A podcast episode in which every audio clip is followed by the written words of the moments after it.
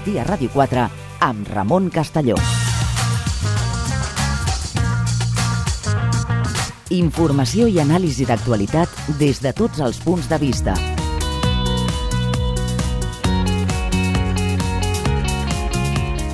Entreteniment i propostes a l'abast de tothom. Amb Ramon Castelló.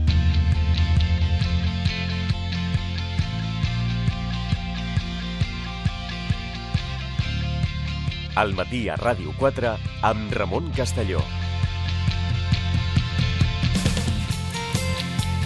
Avui a l'espai de la traductora, interpretar les notícies, en aquest cas sobre ciència, ens volem centrar en la relació entre neurociència i educació. Laia Framis, per on anirem?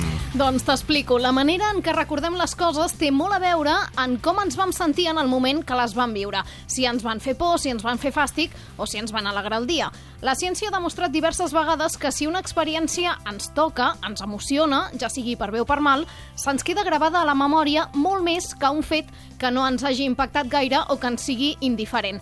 Però ara la revista Nature Neuroscience ha publicat un article que va fins i tot més enllà. Conclou que els humans tenim ressaca emocional i això vol dir que recordem amb claredat les experiències emocionals, però també el que passa just després, entre 20 minuts i mitja hora. O sigui que d'alguna manera, quan tenim vivències que ens impacten, el nostre cervell s'activa i recordarem amb claredat el que ha passat en aquell moment i també el que passi els minuts següents, encara que ja no sigui tan atractiu. Un descobriment que, per exemple, pot ser molt útil en el camp de l'educació i que el David Bueno aborda al llibre Neurociència per educadors, un volum que promet explicar tot allò que els mestres sempre han volgut saber sobre el cervell dels seus alumnes i que, per ser Ramon, que presentem avui en primícia, perquè es presenta, ens explicava ara el David d'aquí a tres setmanes a Barcelona.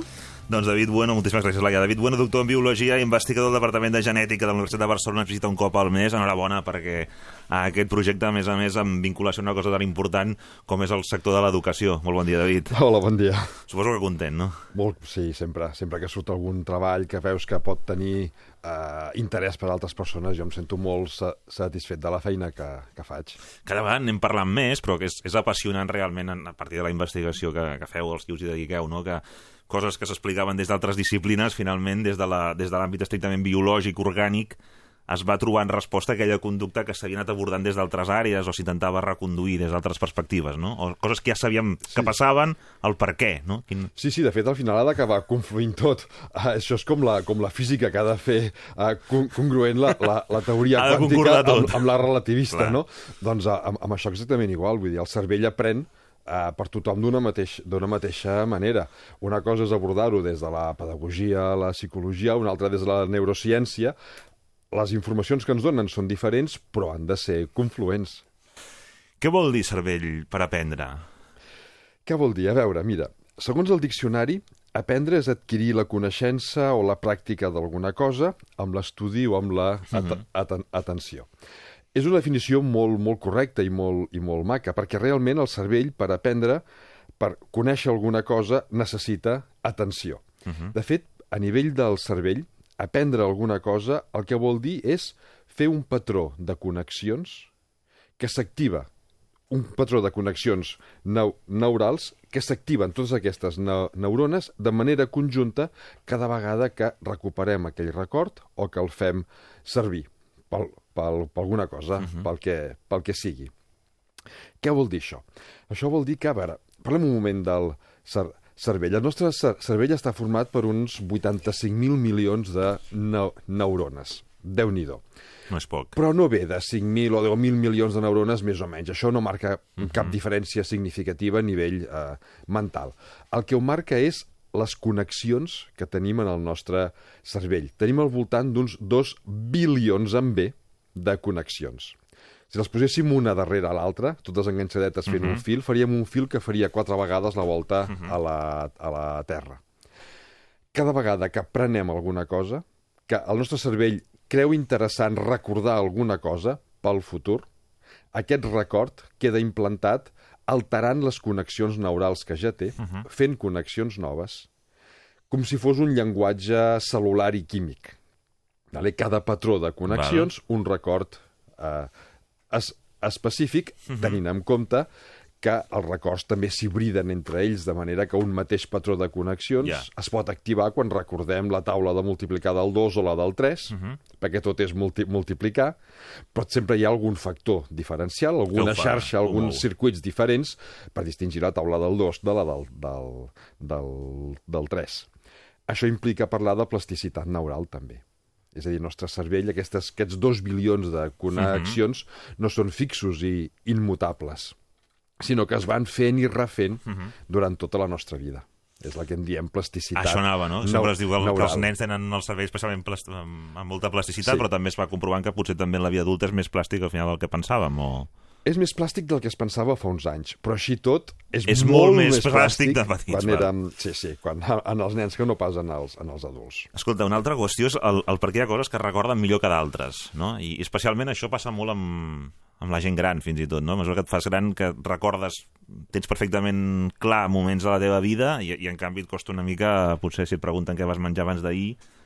Sí, bé, aquí hi ha dues coses. Una és que quan ens anem fent grans, les neurones es van morint a poc a poc. N'hi ha menys. I, per tant, eh, eh, hi ha connexions que van quedant interrompudes i anem perdent eh, rastres de la nostra memòria indi indi individual, no? Però, a banda d'això, hi ha dos factors que condicionen eh, la manera com queda implantat un re record. Que quedi implantat per molt temps i molt ben implantat o que sigui una cosa passatgera i que s'oblidi ràpid. Un són les emocions, uh -huh. que és precisament el, el, el, el tema del, de l'article aquest, i per tant m'ho deixo i en parlarem d'aquí a un moment. Val, eh? doncs ho guardem. I el segon és l'extensió de les xarxes neurals eh, que suporten aquella memòria específica. Vull dir, si la xarxa neural que recorda aquella cosa és molt local, molt con concreta i molt petita, ho recordarem pitjor, ho oblidarem abans i ho, ho utilitzarem amb molta menys eficiència. En canvi, si aquella xarxa neural, si aquelles neurones que estan lligades mm -hmm. entre elles per connexions, és molt àmplia, eh, agafa moltes zones diferents del cervell, ho recordem millor i, sobretot, ho podem utilitzar amb molta més eficiència. Això hi ha un experiment que, que a mi m'agrada molt, que, que, ho, que ho demostra de manera, uh -huh. jo penso que molt, molt, molt, molt clara. Veure, el nostre cer, cer, cervell, sobretot la part superficial, l'escorça, que és on hi ha els comportaments, uh -huh. on es gestionen i generen els comportaments més complexos i més elaborats, tota aquesta capa uh, de, de, de fora té una sèrie d'àrees que gestionen qüestions o as, aspectes diferents de la nostra vida mental n'hi ha que gestionen, per exemple, tota la part visual, tota la part uh -huh. motora, la presa de, de, de decisions, el control voluntari de les emocions, que ja en parlarem també. Um, si, una, si un record, una cosa que hem après, ocupa vàries d'aquestes re regions, que no són zones estanques, uh -huh. eh, no són com calaixos d'una calaixera que anem obrint i tancant, sinó que estan absolutament comunicats sí. entre ells. Si una memòria ocupa uh, vàries zones d'aquestes, el cervell ho recorda més, és més ampli, és com un quadre més gran que el veiem més bé des de lluny, i a més a més ho pot utilitzar amb molta més efi eficiència. Val. Aquest experiment que deia es va fer als, als Estats Units amb uh -huh. professors de mat matemàtiques. Es va agafar un grup de, uns grups d'alumnes, uh -huh. amb uns els va posar un professor de matemàtiques que gesticulava molt quan parlava, Sí. i amb un altre un professor de matemàtiques que era més hieràtic, que s'estava quiet. Més estàtic, sí. Exacte. Més... Um, va fer doncs, un, uh -huh. tot un trimestre amb aquests professors i després els van fer un control de veure com podien utilitzar tot Val. allò que havien après. Els que tenien el professor que gesticulava molt, eh, havien après, més que aprendre més coses, les utilitzaven de manera més eficient uh -huh. que els altres. Val. La gràcia està en veure per què utilitzaven amb més eficient. I el que van veure és que el cervell d'aquests alumnes, quan resolien problemes ma matemàtics, s'activava molt més perquè havien registrat junt amb tota aquesta part de raonament lògic que, que, que comporta les ma matemàtiques, havien registrat també tots els moviments que feia el professor quan ho explicava i els havia incorporat al, al circuit de les matemàtiques. De manera que era un Imagina't. circuit més ampli, més neurones, més connexions, més Més recursos, no? Diguéssim. Exacte, sí, sí, sí. sí. I això, Clar, doncs, això, és... clar, això, el que, això explica el... això, això explica que com més zones del, del cervell tinguem actives quan aprenem alguna cosa, millor ho acabarem aprenent. I aquí hi ha un aspecte molt interessant, i és que el que més activa el cervell, més que estar concentrat resolent un problema d'equacions diferencials, Sí. és la vida social, estar amb els altres. Quan resolem un problema de matemàtiques o un problema de física o una anàlisi mm -hmm. sintàctica és igual, se'ns activa només aquella zona del cervell mm -hmm. que està especialitzada en aquestes tasques. Però quan estem en societat s'activa tot, perquè el més difícil per, pel cervell és gestionar la vida social, mantenir la individualitat al mateix temps que t'integres en un col·lectiu, intentar intuir les intencions dels altres, treure profit de la situació sense que es noti gaire perquè tu has de mantenir-te integrat en aquell grup. Tot això el cervell no ens en fa conscients, moltes vegades, però ho està... Ho està gestionant, gest, no? ge- gestionant constantment. Per tant, aprendre en grup de forma cooperativa, Mhm. col·laborativa, és una de les maneres de tenir el cervell actiu i que tot això quedi molt més ben implantat. Les emocions, què hi pinten en tot això? Què hi pinten? A veure, les emocions no són els sentiments. No és el mateix. No és el mateix. En llenguatge co quotidià eh, fem servir indistintament Mhm. les dues paraules, però no és el mateix. Les emocions són patrons de conducta predeterminats i preconscients Mhm. que es posen en marxa davant d'una situació que implica un canvi en l'estatus quo. Per tant, que pot ser una possible amenaça o una font per treure algun profit. Quan dic que són preconscients vol dir que quan es generen no en som conscients. Ho fem conscient més tard, quan ja s'han generat. Mm -hmm. De fet, centèsimes de segon més, més, més tard, eh? Però no som conscients, no tenim cap control sobre l'origen de les nostres emocions. I quan dic que són predeterminades, vol dir que són pròpies d'espècie que no s'adquireixen amb l'aprenentatge, que formen part del programari mm -hmm. bàsic de ser persones. Val. Una altra cosa és que l'aprenentatge les pugui modular, pugui fer que es manifestin amb més intensitat o menys. Eh? Però com a origen són 100% biològiques. Clar, quin és l'objectiu de les emocions? Hi ha sis emocions bàsiques, que són la por, la ira, el fàstic, l'alegria, la sorpresa i la tristesa. Um, pensem un moment amb la, amb la por. La por és aquella emoció eh, que se'ns desencadena quan percebem una amenaça que ens pot fer mal. És el que Un ens risc, fa... no? Una un alerta. risc. Sí, sí, sí. Per exemple, imaginem, doncs ara estem aquí a, a l'estudi de, de. Sí, de Ràdio 4, 4, sí. se'ns obre la porta i ens apareix un os polar. Sí. Eh, amb el de gel, ha anat viatjant damunt d'un iceberg, que ha arribat a Barcelona i entra aquí. Veiem l'os l'os polar i sense ni, ni, ni tan sols pensar que és un os polar, que si ens, passem a, si ens posem a, a pensar ostres, un os polar, Que maco, ens hi fem una foto, no? Un- això un deu ser... selfie. Sí, no, però això deu ser perillós. Què fem? Fugim? Ens amaguem? Sí. Si ens posem a pensar això... Li preguntem què fa aquí. I, si, si ella ens volia fer mal, ja ens l'ha fet. Per tant, hem Ja de anem tard. reaccionar sense pensar. Si veiem un os polar, per dir alguna cosa, eh, ens amagarem sota la taula o fugirem per on puguem, i quan ja estiguem amagant-nos i fugint, és quan ens adonarem de què ens estem amagant o de què estem fugint i de que hi ha un os polar, no abans. Sí, primer tindrem la reacció abans que uh, raonar-la, no? Exacte. Això mm. és una emoció, és aquesta reacció. I després, al mateix temps que l'emoció ens fa actuar, en aquest cas amb por seria amagant-nos o fugint, si fos la ira ens enfadaríem, hi ha un os polar, què hi fa aquí, ens barallaríem amb ell, no crec que fos el cas, però eh, podria ser, doncs eh, també quan estiguéssim barallant-nos és quan ens adonaríem, al mateix temps que ens fa reac reaccionar, l'emoció envia un segon senyal cap a la part conscient del cervell i eh, en aquell cas podem, en aquell, en aquell, en aquell moment podem reconduir aquesta Val. emoció i dir, ai no, que no és un os, que ens hem equivocat, eh, i deixem de córrer, deixem d'amagar-nos. Val. L'important de les emocions és que són crucials per la supervivència. Sense emocions no podríem sobre, sobreviure Val. de cap de les maneres, perquè no tindríem aquest patró de reacció ràpid. La sorpresa, deia, també és una emoció. En el seu és... moment els depredadors ens haguessin eliminat de Ens la... haguessin eliminat, sí, sí, sí. Sense aquest tipus de... Exacte.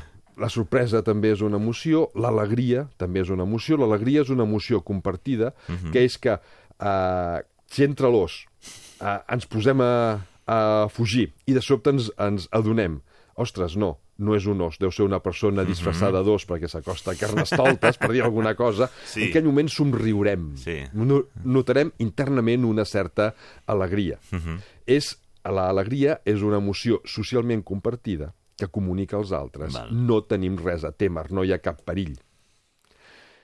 Són claus per la supervivència, totes. I aquí és on eh, intervenen tant amb els processos d'aprenentatge. Si són preconscients, eh, clar, preparant el cervell pels aprenentatges, com, com, es, com es combina això? Doncs és molt, molt, molt, molt simple.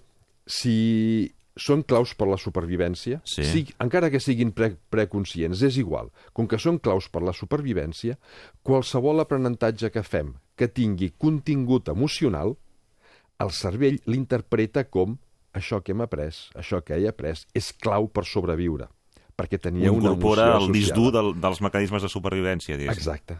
I per tant, com que ho incorpora en aquest mecanisme bàsic de supervivència, cal recordar-ho molt bé, perquè això és important per sobreviure. I el que volem biològicament tots, el que tenim el, el xip integrat és de sobreviure. Això és el que l'educació, sem- eh, eh, ja la pedagogia moderna porta doncs, a dècades i dècades dient, i la neurociència ja porta també doncs, uns quants anys demostrant que qualsevol aprenentatge que tingui components emocionals, el cervell l'amagatzema, i l'amagatzema molt bé justament per això, perquè ho interpreta a la seva, el cervell va moltes vegades a la seva, eh? només ens fa conscients d'algunes de les moltes coses que fa, però ell ho interpreta com que cal recordar-ho molt bé, perquè això m'ha permès sobreviure una vegada i vull continuar sobre, Sobrevivint. sobrevivint. Quina és la contribució de tot això, aquest, aquest, aquest coneixement? Doncs aquest Que article, demostra aquest article. aquest article que s'acaba de publicar, de fet es va publicar que, casualment el dia de Sant Esteve, jo el vaig veure ja tornant de vacances de Nadal, no? El que demostra aquest article és que no cal que l'aprenentatge sigui per ell mateix qui porta el contingut emocional, Ja, sinó que qualsevol contingut emocional, qualsevol cosa emocional que visquem, capacita el cervell durant com a mínim mitja hora des, des, després per integrar coneixements nous com si fossin ells els que tinguessin aquest component emocional sense tenir-lo. o sigui, primer és l'emoció i gràcies a l'emoció tenim aquest marge per, Sí. sí. per ser recordat allò. Ells parlen de ressaca emocional. Ressaca emocional. Bàsicament el que, el, que, el que ve a ser és quan tenim una emoció, activem les zones emocionals del cervell, activem una sèrie de, de processos neuro, neuroquímics que a mi m'agrada comparar-ho amb un cotxe Mhm. quan el posem en marxa i accelerem. Si el volem aturar i no tenim fre, el cotxe es anirà aturant a poc Mhm. a poc, però anirà, continuarà avançant eh, seguint la seva inèrcia. Doncs en aquest cas és el mateix. No hi ha un fre que aturi les em emocions de, de sec. Quan s'acaba aquell contingut emocional, la inèrcia emocional continua durant com a mínim mitja hora. L'experiment que va fer és molt, és molt, molt, molt fàcil de, de, de veure. Bàsicament van agafar un grup de, de tres grups, de fet, de, de voluntaris. Amb uns els hi van passar primer unes fotos sense cap contingut emocional i al cap de mitja hora unes altres fotos diferents que tampoc tenien cap contingut emocional. I sense dir-los res, ningú els havia avisat perquè no estiguessin allà me memoritzant expressament què havien vist, al cap de sis hores els van preguntar què hi havia en aquelles fotos. La majoria no van poder donar pràcticament cap de, detall de les fotos que havien vist. Com que no hi havia contingut emocional en cap d'elles, no, el seu cervell no ho havia enre enregistrat. Amb un segon grup els van donar, primer, també fotos sense contingut emocional. I al cap de 30 minuts, fotos amb un fort contingut emocional.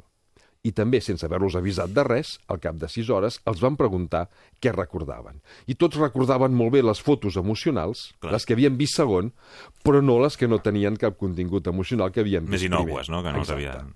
I el tercer grup ho van fer al revés.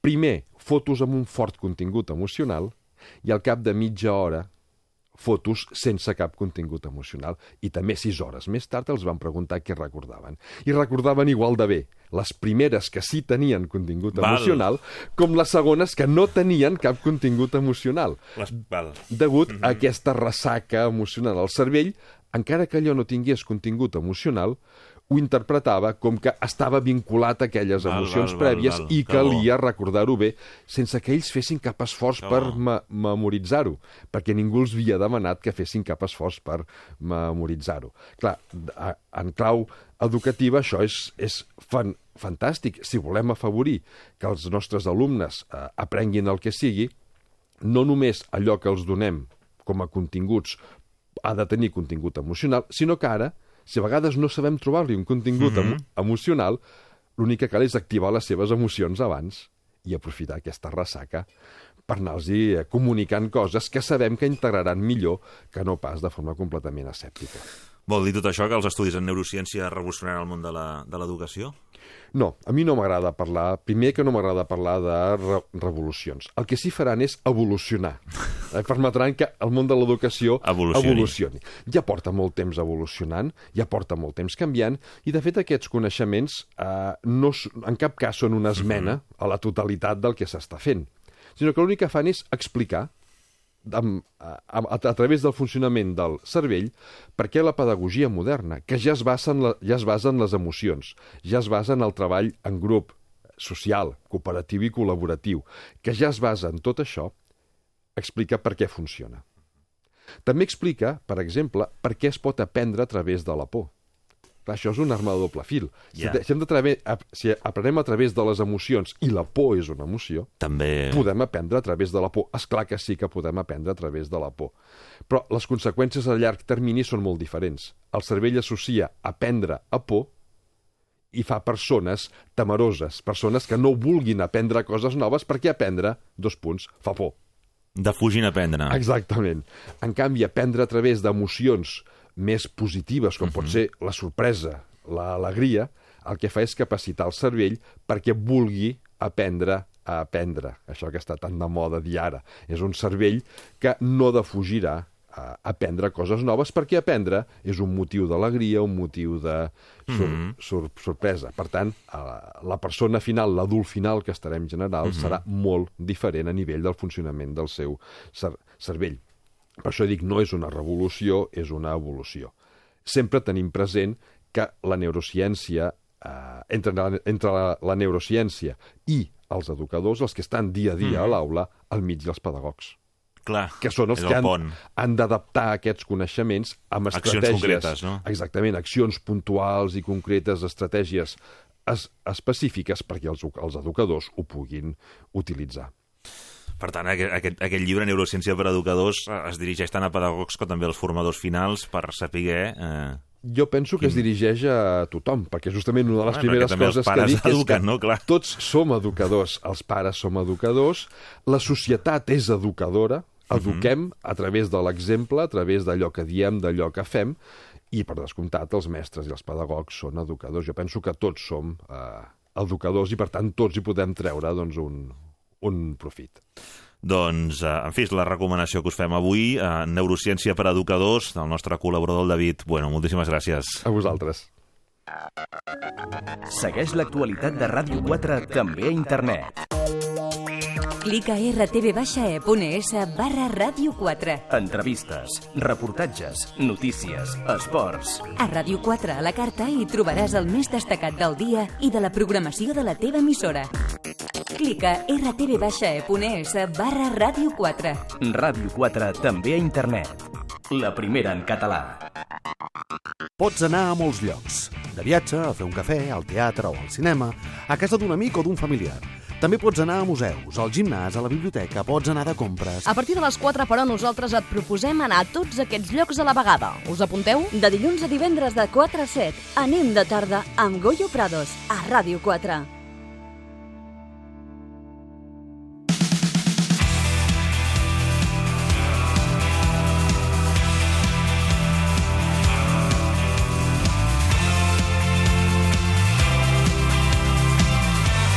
Al matí a Ràdio 4 amb Ramon Castelló. Informació i anàlisi d'actualitat des de tots els punts de vista.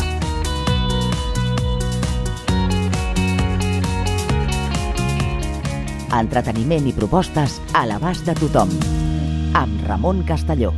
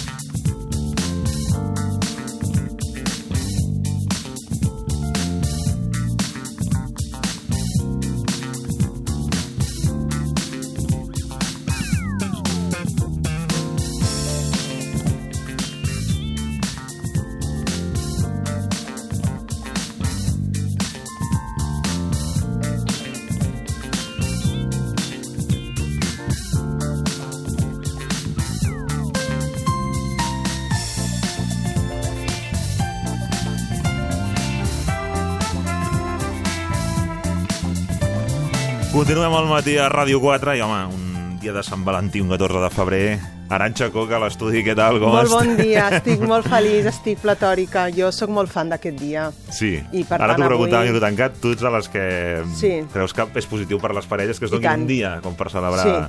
Sí, sí, sí. sí. Em, yes, a banda de la història comercial que volta sempre els dies assenyalats, eh, jo crec, encara que sembli també trist dir-ho, que tenir un dia que ens recordi que estem en parella Mhm. i que eh, estem amb l'obligació, perquè és una responsabilitat tenir una relació amorosa, de cuidar-la i de mimar-la, i tenim un dia que ens ho recorda, doncs, home, és, és un bé, és, és un bé global per tots. Jo, sempre que faig una teràpia de parella i, i eh, estem treballant i transcorre aquest dia, o sigui, es travessa la teràpia amb el 14 de febrer, sempre ho celebro, dic que per la setmana vinent és el 14, eh? No teniu excusa. Bueno, vos dic per si el 14 és igual, però l'utilitzarem com a trampolí per treballar i per incidir en allò que no fem la resta de dies, cosa molt trista, però almenys tenim un dia, ens és igual que sigui una història muntada pels centres comercials, ens n'aprofitarem. I demostrar i, i, i cridar l'amor que tens per una persona no ha de resultar car, ni molt menys, no ha de fer grans compres, però sí grans actituds i grans gestos. Per tant, jo és que, vaja, ja m'aixeco platòrica, ja preparo dos, tres tuits el dia anterior per anar llançant durant el 14 de febrer, perquè, bé, jo crec que mm, és bonic eh, recordar el que tenim pels qui tenim parella i, i especialment avui fer mm, més esforç que, que mai per eh, enviar un missatge de complicitat, d'importància a la persona que tens al costat. Um, quan rebia els temes dels que parlaríem avui, home, n'hi ha un que m'ha agradat molt. La fórmula de l'amor, perquè tanta gent buscant-la. Sí, i la I tinc l'Arantxa jo. la té. Jo la tinc, doncs sí. La tinc, i mira, et diré una cosa. I la No- compartirem amb els oients, a més. Sí, Eh? ah, t'haig de dir, Ramon, sóc molt sincera, no és una primícia en quant a que no, no l'he parit aquesta setmana. No, ja la tenies, Va, ja la tenia, però és que fa com 20 anys que la tinc. En el seu moment, eh, fa molt 20 temps, anys. fa 20 anys, i no la puc modificar. Segueix plenament Sí, vigent, no ha calgut sí. actualitzar-la ni modificar-la gens. Jo cada any me la miro i dic, canviaria alguna cosa de la fórmula? No. Posaria un más, un menos? No, no, continua vigent i a més a més, quan la comparteixo en entorns professionals, uh, després el feedback que tinc és, és veritat. És veritat, és que, és que funciona És i és així. així. Per tant, ja tinc un estudi, com dirien els científics, longitudinal de molts anys que corroboren... 20 anys, eh, ja. 20 anys corroboren... És que, sí, una llatonada. és que corroboren que, uh, que, que uh, funciona i que, per tant, val la pena aplicar Mhm. un temps i una energia, als terapeutes ens agrada dir temps i, energia, energia. perquè per posar-la en pràctica i obtenir resultats. Anem a la fórmula, doncs va, va. Anem-hi? Bueno, són tres P's. Tres P's. P de, de, de Pablo. Tres Mhm. P's. Més tres O's, Mhm. O de, de Os, Mhm. més C, C de casa, igual a l'amor etern. O sigui, Torno tres... a repetir, sí. tres P's, tres O's, més C, o sigui, tres P's més tres O més C, Iguala. igual a amor etern. Imagina't. Ja la tenim, ja la Ara tenim hem aquí. d'anar, si fossin les Ara. equacions, aïllar Ara, cadascuna de les parts, però vaja. Surt l'equació absolutament, no cal afegir-hi ni Res suma més. ni resta ni cap Ja està. multiplicació. I fàcil de recordar, eh, així. tampoc. I, I jo la vaig intentar minimitzar Mhm. perquè no fos molt complexa, i surten 3, 3 i, i una C, i no, no posaria dos o ara 4, no, no, En 3. trauries una, en pujaries una, no. No, són aquests tres, aquestes tres P's, que si vols anem a comentar què són aquestes Va. P's. Aquestes P's... Comencem per les P's, Sí. les tres. És la P de permís. Mhm. Llavors, la fórmula diu que s'han de donar tres permisos, tres P's, doncs anem a, a permís a permís. Un és el permís per la privacitat. Val. El permís per la privacitat vol dir que la parella ha d'haver un espai per no necessàriament compartir-ho tot junts i que per tant ha d'haver un espai per la pròpia individualitat i aquí ens convida en eh, vigileu el, el sentit de possessivitat, vigileu en sentir-se exclòs de la parella perquè faci alguna activitat per la seva Treballeu banda la confiança. treballeu la confiança i potencieu que l'altre tingui aquest espai. Quan més eh, crescut estigui el nostre company, més retornarà això a la parella. Jo sempre dic a la parella, no importa on marxa, el que importa és a on retorna. Mhm. I on retorna és amb tu. I com retorna? ampliat. Per què? Platòric, o platòric. I això és inversió... Realitzat. realitzat. Això és inversió eh, pel bé comú de la parella. Jo M'agrada molt parlar del bé comú. I pel bé comú, que tot va al pot comú, de vegades s'ha de recollir individualment. Això és el permís per la privacitat. Uh -huh. Després de la segona P, recordem que són tres. Tres P's. Què és el permís? Aquest, m'encanta, sóc molt fan eh, d'aquest, um, has, de ser, has de confessar. És el permís per no estar disponible. Uh -huh.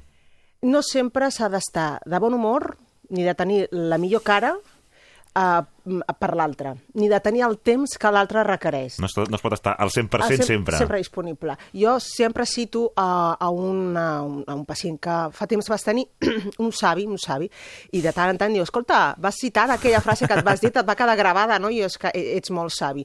Que deia, jo, clar, li vaig prometre a la meva parella estimar-la tota la vida, però no cada dia que és molt diferent. O sigui, hi ha dies que, mira, ho sento, t'estimaré menys perquè estic de mala lluna, perquè estic molt Trobo estressat, malament, tinc un mal dia a la feina, etc. Clar, el problema vindria si mai estem disponibles. Llavors, si tens una parella que mai està disponible, plantegem-nos si realment voleu estar junts o no. Però que no, a banda d'aquesta excepció, no? Mhm. que no estiguem sempre disponibles i que la parella vingui i digui hola, mm, puc parlar amb tu o necessito, Mhm. em fas uns mimos, avui no estic.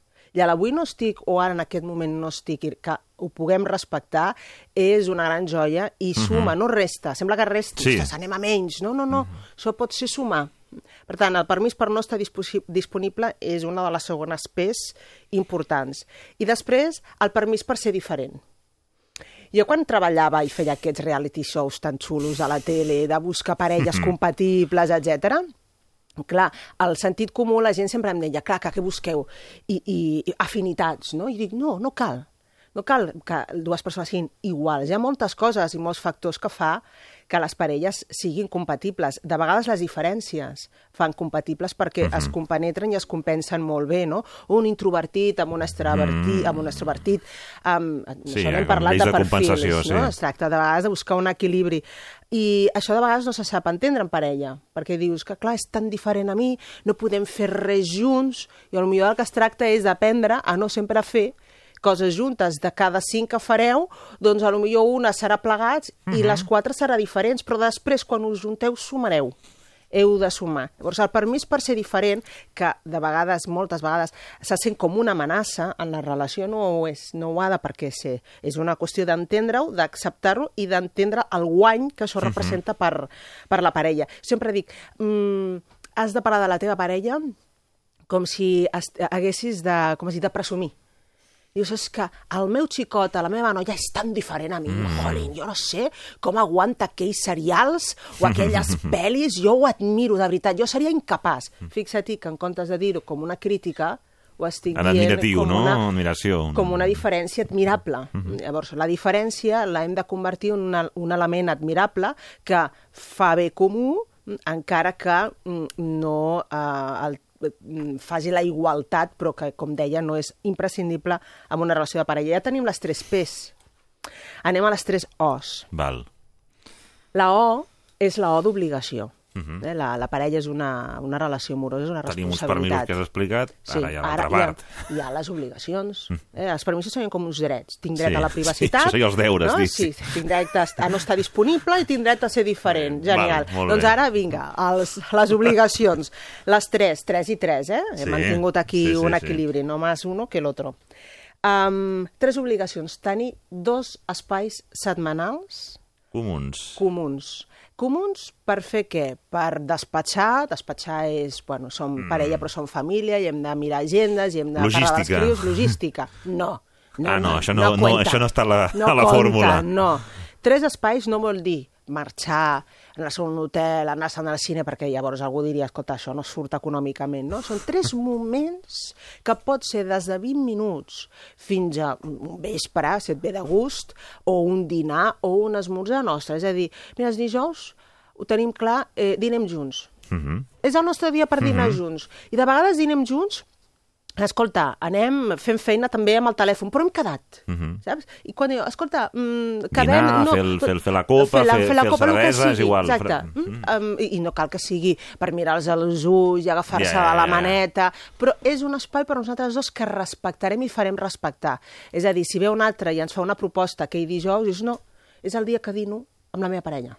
Saps lo xulo que és això? Només sentir-lo. Després potser estàs amb la parella i aquell dia doncs, esteu els dos una Sí, mica girats o no. una altra història. Però Bueno, hi haurà la setmana és el següent espai, exacte, no? el següent espai.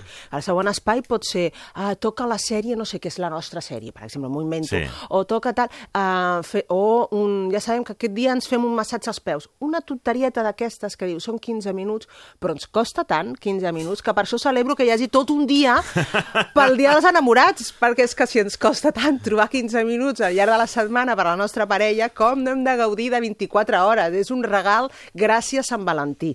Clar, perquè és important trobar de forma natural aquests dos moments per la parella. I si pot ser un dia fixe, millor, perquè el dimecres és nostre.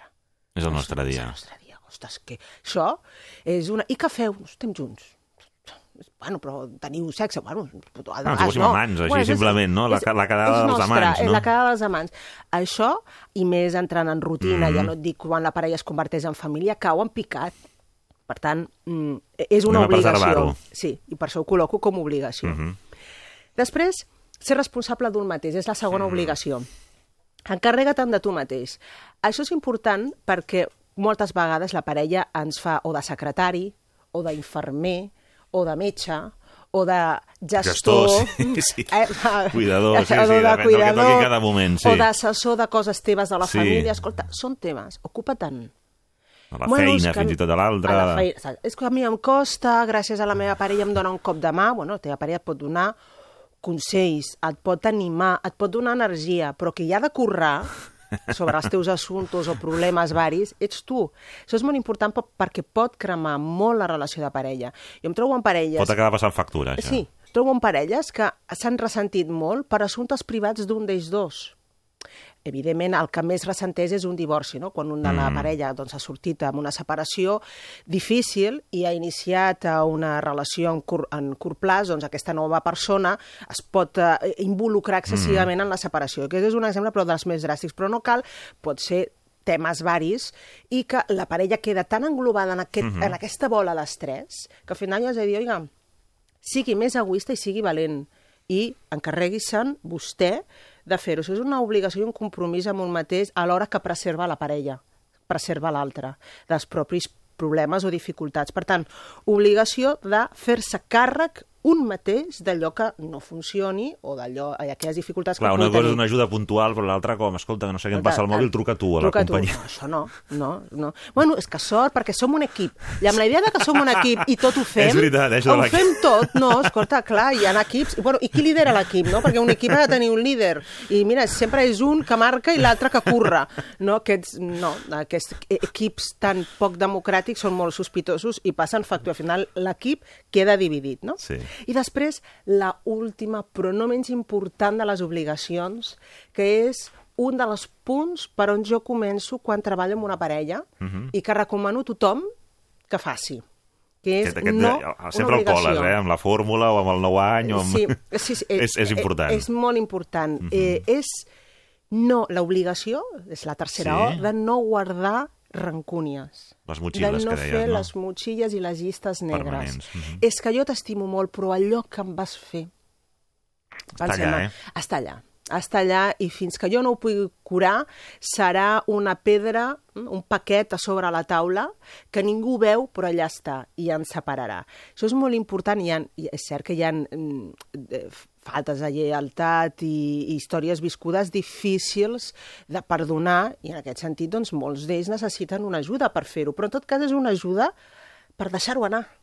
O ho saps deixar anar tu, o busques l'ajuda necessària Mhm. per deixar-ho anar, perquè allò és, és, interferirà amb la relació de parella Mhm. i pot esdevenir eh, una forma de maltracte a la parella, perquè jo t'estimo, vull estar amb tu, però jo no t'ho perdono. Llavors l'altre diu, bueno, m'estima o no m'estima? O sigui, vols estar o no vols estar? Un dia t'ho faig recordar més que em vas faltar, i un altre dia no t'ho faig recordar tant i et demostro que t'estimo. Clar, l'altre va ballant, li balla al cap, dius, bueno, estem o no estem? M'has perdonat o no m'has perdonat? Ho has esborrat o no ho has esborrat? Arriba I al un final perdut. mareja, sí, mareja molt, i com deia, de- pot ser un joc mm, inconscient, però un joc de maltracte mm, a la, a la parella. Per tant, important fer-nos càrrec d'aquestes llistes negres que interferiran sempre, són del passat, interferiran sempre al present i futur d'una relació. Aquestes són les tres O's. I ens faltava una C. cosa, la C, no? La C, la C, què serà la C? La C de carícies. Vale. Falten les carícies. De carícies sempre diem, bueno, carícies, doncs, el pla físic, no? Doncs mira, les carícies no comencen pel pla físic. Te'n recordes com fèiem aquelles eh, 12 Sí, voluntats sí, als sí, 9 sí, anys? sí. Vam deixar el sexe per l'última, Sí. val? Vam començar per acariciar-nos Sí. psicològicament. Les carícies són formes de reconeixement. Per tant, sigues eh, agraït, sigues detallós, fes-li la pilota a la teva parella. Sempre dic, ja li dius, no sé, ai, avui què t'has posat? Mm, Ah, és que no m'hi fixo. Fes l'esforç, costa tan poc. Dius, ah, aquests texans són nous? No, no són nous. Ah, doncs mira, avui, no sé, estàs guapa més. Ja està, és una tonteria, un, un, un ensabonar en aquell moment, la... però puja tant l'autoestima de la relació en aquell moment. Això vol dir acariciar, començant per les verbals. Clar, el que passa és que es comença per les físiques, mm -hmm. i sobretot és molt femení això, molt de dones, i dius, clar, mm, ja quan està tan carinyós, quan em diu quatre piropos i quan no sé què, jo ja sé que vol. Dius, home, bueno, no, no siguem això.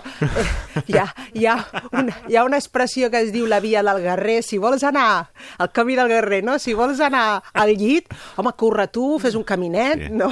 Abans Sí, no, no. pots en aquell moment fem uns mimitos, fem una intro i ja anem al tema, perquè les carícies no semblaran autèntiques. I perquè semblin autèntiques i te les creguis, doncs abans han de ser verbals i no el propi dia o mitja hora abans, saps? Sinó uns quants dies, per no dir Fins i tot, cada dia. no, si és més masculí, doncs a dir, faig només carícies i ja està.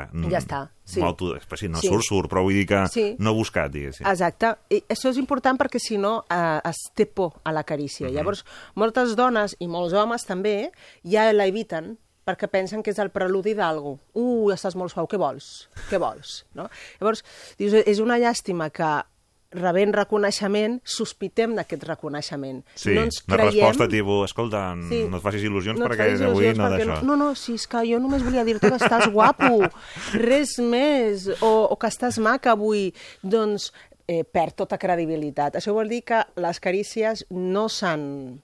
Uh, No tenen valor en si mateixes, no? Sí, no, no, no s'han practicat Ja, el que s'haurien de practicar. Aquests són les tres P's, les tres O's I la C. les, i la C, i les carícies. De veritat, si les, tinc, si les teniu en compte, no només el dia dels enamorats, però el dia dels enamorats ens ho recorda, que de vegades hem de tenir el dia a l'agenda per dir, ep, avui toca, recordeu, ens ho recorda, però no s'ha de fer només avui, està clar, eh, alimentarem la relació i alimentarem el que ens agrada dir tant um, el, el, els terapeutes o, o els que mm. treballem en àmbit de parella, el, el vincle emocional, la unió, l'enganxe emocional, que aquest, aquest pot tenir anys i anys i anys de durada, més enllà de l'enamorament.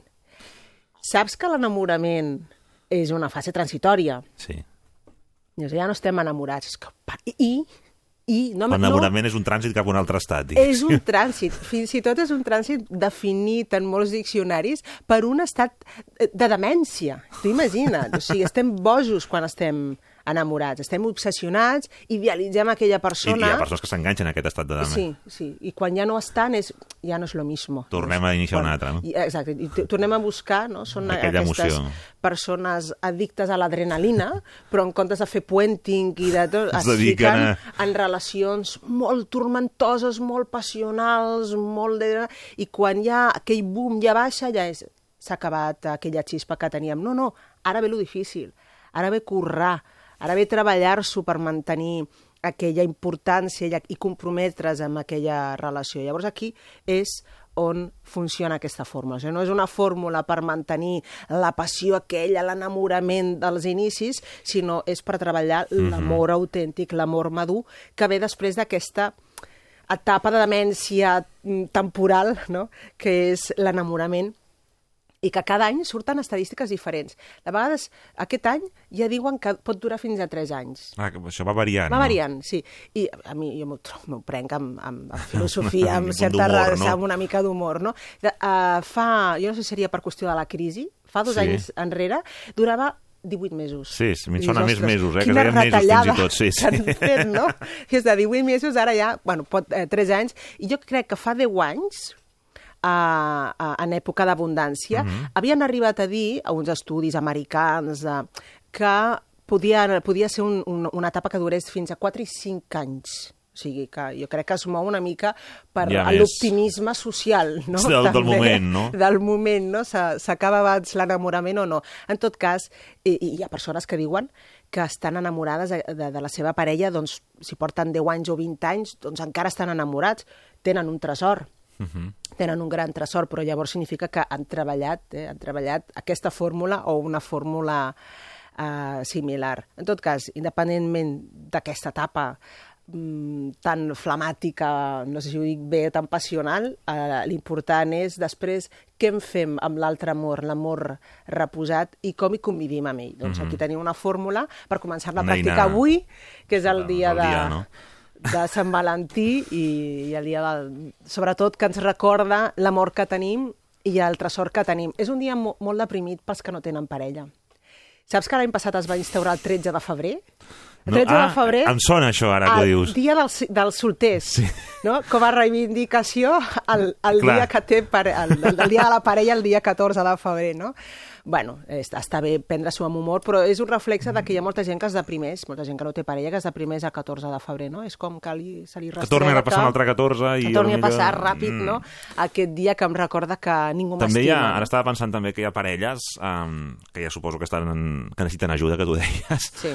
que ho encaren com a retret ja fins i tot, es- esperant que l'altre no actui o no faci alguna cosa com... Sí. O, o, o fins i tot amb aquest punt de perversió Sí. de jo... Mm, T'ho Sí. compro no, per, no pel ple de regalar-t'ho, no, sinó per fer-te evident que tu no ho faràs. Sí, va, aquests són els, els tepiller, els, el, els fer les escalades. Eh? Jo te, veus? Veus el que jo faig i tu no si una fas? celebració bonica s'acaba convertint en un... com... Però aquí hi, ha, aquí hi ha un joc pervers hi ha entre aquests dos que se la tenen jugada. Llavors aprofiten eh, les oportunitats que tenen per tornar-se aquelles coses que estan pendents. I, per tant, fer, jo de vegades dic, bueno, agafarem aquelles coses, un comptador de, de bàsquet i posarem, anirem posant els punts, no? A dos a uno, Eh? Ara, Sí, ara quan- li has quan aturem la partida, tres, no? Exacte, aviam, eh? si Fins arribem a a l'empat... No, mai s'arriba ni a l'empat, i si s'arriba a l'empat, aquesta parella necessita desempatar i que hi hagi un, un guanyador, és una parella amb una dinàmica molt tòxica. És, està clar. Però, bé, en tot cas, sí que cal dir que les parelles molt romàntiques, les persones molt romàntiques, Mhm. perquè d'amor n'hi ha molts tipus, i l'amor més conegut Mhm. és l'amor romàntic, hi ha persones que el senten molt. Les persones que són molt romàntiques pateixen molt per amor, molt. Sí? Sí, molt. Perquè tot és amor i tot, tot es converteix en una mostra d'amor cap a la seva persona. com un centre I vital, És, al és un final. centre vital, sí senyor, tu ho has dit, has, has, has uh, utilitzat un concepte mm, molt encertat. I per tant, que no hi hagi, viuen del detall, viuen de, dels gests de l'altre, um, i si no hi ha o no es compleix alguna expectativa, pateixen realment molt, molt i molts d'ells necessiten Mhm. baixar la intensitat perquè més que amor ja sembla ferrament o ja sembla apego o dependència. Però en tot cas, deixant de banda els extrems, les persones romàntiques, si un té una persona romàntica al costat, que pot ser un home o pot ser una dona, no només dones, eh? hi ha homes molt romàntics, eh? um, que malauradament diuen, són una mica afeminats. Escolta, això és injust, no és afeminat, és sensible. Hi ha homes molt sensibles i molt romàntics, no? Uh, si no, és que no sortim del tòpic de que heu de ser durs, no? Um, aquestes persones necessiten especialment tenir el detall pel Sant Valentí.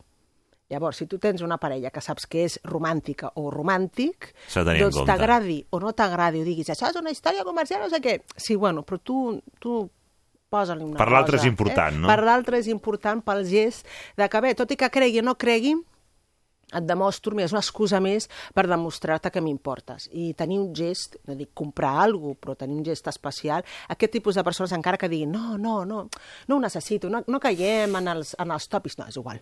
tu fes-li. Eh? Jo et recomano que li facis, perquè després et pots trobar la cara de palo, de, bueno, no, no nosaltres som, no, no ho celebrem, si no ho celebrem, però t'ho diuen amb aquell to. I dius, bueno, quina pena, no? Mm, Si no és avui, ja tindràs el gest un altre dia, no? Doncs jo crec que val la pena i en aquestes persones especialment sensibles que viuen tan intensament l'amor amb, amb parella i l'amor de tipus romàntic, doncs no ens podem saltar Sant Valentí. No, i que també s'ha fet aquest contrast, eh, es vol fer a nivell cultural amb, amb, Sant Jordi, quan de Sí. fet Sant Jordi és més plural, Sí. diguéssim, no? Tu pots eh, regalar... És més cultural, no? Sí, és Potser més, estic no? Vull dir, tu pots... però- Eh, companyes de feina, pots... En fi, és Sí. com una festa més, més, més col·lectiva, que també té el seu espai de Sí. parelles, en canvi potser sí que està més tancat a la parella. Ah, està més... Sí, queden exclosos realment els, no, els que no tenen parella, els solters. Eh? Per això entenc no, del 13 de febrer. Realment és, és concret, no? Eh, Així com el dia de Sant Jordi pots portar una rosa fins i tot a companys de feina, no? Sí, Només o- a, o- o llibres, o- no? als no és a la pares parella. o a qui- qui sigui, no? Però, i en aquest sentit és un gest d'amor. Entenc que Mm. també s'entengui com que treballem l'amor, no? Però bé, per l'enamorament i pels tortolitos que tinguin un dia que els recordi que tenen una joia que no, no tothom té i que l'han de cuidar i que són uns afortunats, i quan estiguin eh, discutint o quan estiguin, mm, se sentin molt infeliços en la seva relació, ho vegin en perspectiva i sàpiguen que tenen un tresor que no, no, no tothom té, doncs aquest dia els hi recorda que ho han de tenir present avui i, evidentment, la resta de l'any. Tenim 3 minuts i no ho podrem fer, però um, és un bon dia per iniciar, ho podem explicar un altre dia, plans de reconquesta, no? Aquestes parelles Ah, sí, sí. per iniciar allò de Sí. dir... Marcar Sí. una data, no? Sí. Sí, a més a més Li fa portaré- il·lusió l'Arantxa Em Elias. fa- Soc que molt se'n- entusiasta. Sí, sí, no, no. Sí, Està bé, perquè m'agrada que... Perquè, mira, i a més a més portaré aquell dia com activitats eh, pràctiques. És a dir, més enllà de tingues una actitud positiva, sigues No, carinyós... exemples concrets, no? No, no, sí. Eh, esto funciona i allò no funciona. Bueno, la vull reconquerir, portaré un ram de flors. Mira, ram de flors està sobrevalorat en determinades situacions, sobretot en plan reconquesta, perquè al final és hechos. Eh? Al final l'altre, quan està que s'interpreta ferit, com que és estàs demanant perdó d'alguna cosa, Sí, sí. I dius, bueno, sí, ja veig que... Què deu haver fet? Que deu haver fet? Exactament, exactament, no? És, fets, fets. Doncs us portaré un, un llistat d'activitats que he Mhm. pogut comprovar en les meves estadístiques Mhm. professionals meves uh, que funcionen que quan a la parella se'ls hi proposa fer determinats moviments, a determinades activitats o gestos, uh, hi ha unes que pf, pf, bueno, tenen més o menys èxit i d'altres que dius aquella, o sigui, aquella... Valor segur. El 90% de les parelles els hi funciona i els hi va molt bé per tornar a començar. Doncs us portaré unes quantes molt divertides, a més a més, perquè això s'ha de fer amb un sentit esportiu molt ampli, si no és molt friqui. De Si ho racionalitzes fons. molt. Si ho racionalitzes molt és, bueno, gràcies, Arantxa. Molt bé, ja farem, ja Ja anem. farem alguna cosa, eh? Fins la propera. No, S'ha de fer amb un sentit deportiu eh, ampli, amb sentit de l'humor i amb ganes, amb ganes de reconvertir-se i de ser un altre i de convertir-se en un altre Mhm. davant dels ulls de la teva encara parella. Doncs us ho portaré. Doncs, doncs vinga, serà, serà el proper que ens, que ens aportarà l'Aranxa Coca. En fi, que passis molt bon dia. Gràcies, A igualment. Celebreu gràcies. tots. Gràcies. Arreu un minut als companys informatius que ens actualitzen amb les notícies de les 11 i just després retornem al matí a Ràdio 4 amb la darrera hora del programa on tenim una proposta literària i després de passar pel concurs amb Lorena Amo farem La dona de món. Avui viatjarem a l'Uruguai. Arriben les notícies i seguim. Fins ara.